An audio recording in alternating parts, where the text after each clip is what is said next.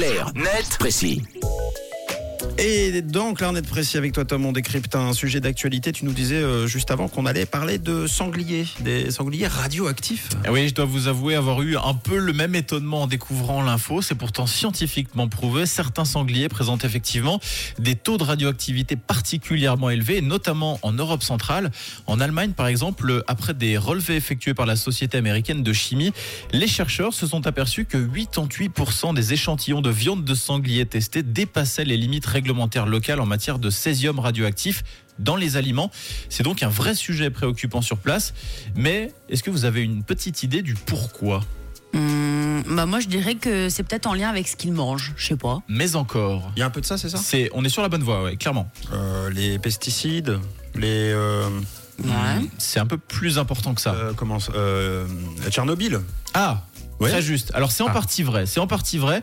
Et figurez-vous que jusqu'à il y a peu, les chercheurs croyaient que la catastrophe de Tchernobyl, qui est survenue en 1986 et qui a irradié une bonne partie de l'Europe, pour ne pas dire toute l'Europe, était l'unique responsable de la radioactivité présente en assez grande quantité dans la viande de sanglier.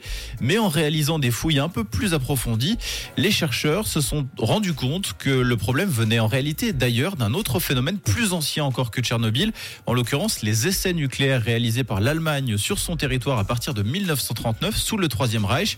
Des essais qui ont évidemment largement contaminé les sols puisqu'on en trouve encore aujourd'hui des traces. Et d'après les données récoltées très récemment par les scientifiques, 68% de la radioactivité retrouvée dans la viande de sanglier serait due à ces essais nucléaires de 1939 et donc pas autant que ce qu'on pensait à Tchernobyl. Et pourquoi les sangliers spécifiquement et pas d'autres animaux de la forêt comme euh, les, les cerfs par exemple? Très bonne question. Et pour avoir la réponse, il faut se pencher du côté de l'alimentation des sangliers. Tu avais raison tout à l'heure, Camille, dans ce que tu disais. Et vous n'êtes pas sans savoir que les sangliers raffolent de ce qui se retrouve au sol et même sous la terre.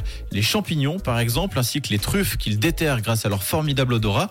Malheureusement, en consommant ces aliments, ils se retrouvent très exposés aux résidus de césium, d'où leur taux curieusement élevé de radioactivité.